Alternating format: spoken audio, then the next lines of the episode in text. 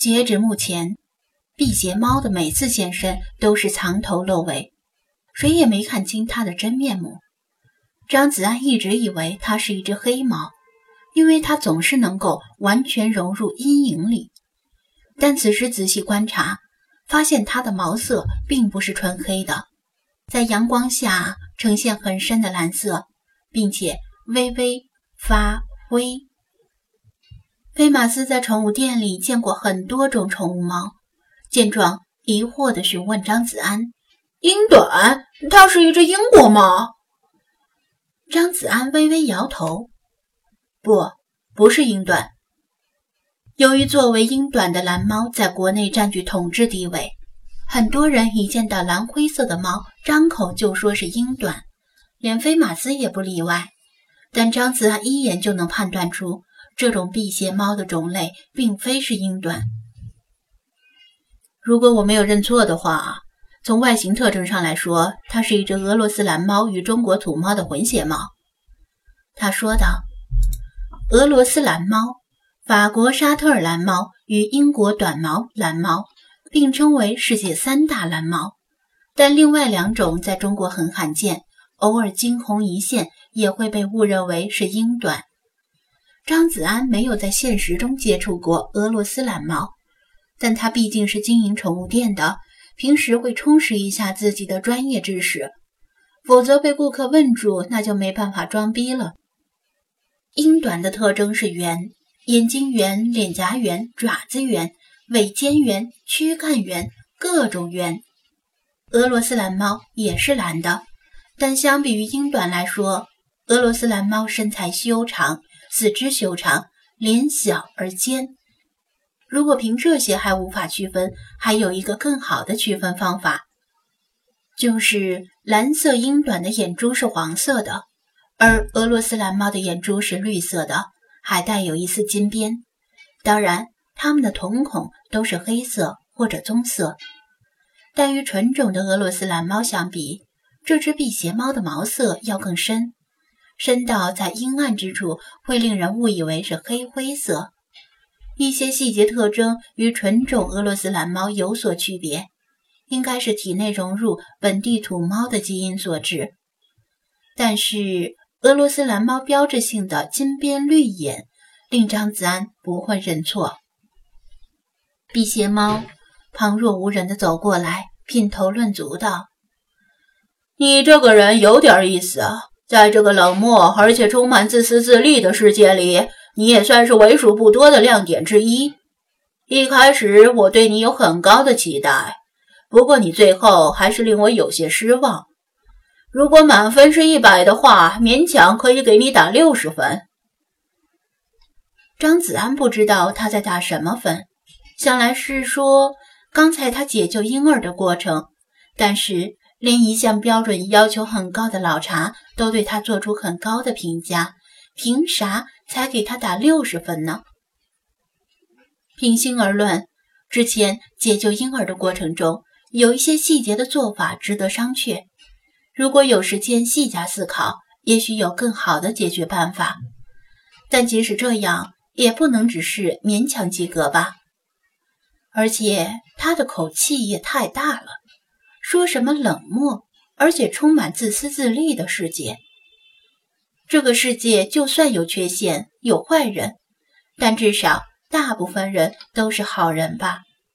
比如出手帮忙的交警和辅警，如果没有他们。今天这事儿就不会顺利解决。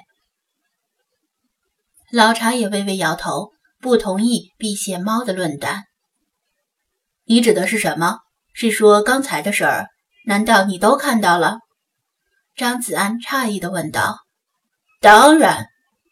辟邪猫点头，嗤笑道：“难道你以为你遇到那两个诈骗犯兼人贩子只是个巧合？”张子安一怔，他是什么意思？如果不是巧合的话，难道是他故意把他引到那条特定的街道，让他与那对年轻男女相遇，然后借机观察他的反应？照这么说来，他以为自己和老查菲马斯设下了陷阱，想给辟邪猫来个瓮中捉鳖，其实早已落入辟邪猫的算计。他故意将计就计，给他来个请君入瓮。这时，附近的墙头和屋顶上蹭蹭地窜出几条各色的流浪猫，远远地盯着他们。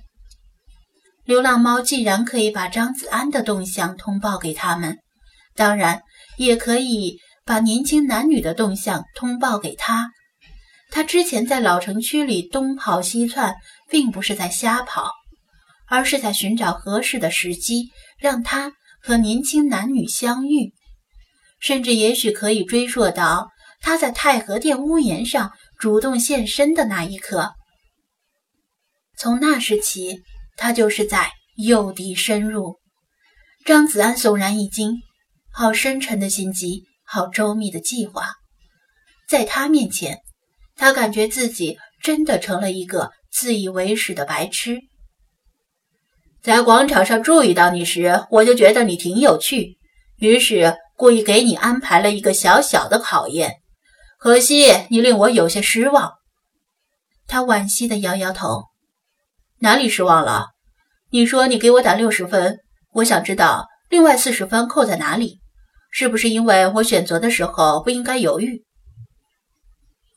张子安不甘心地问道：“他说的选择，当然是在追踪辟邪猫和追踪年轻男女之间做出选择的那一刻。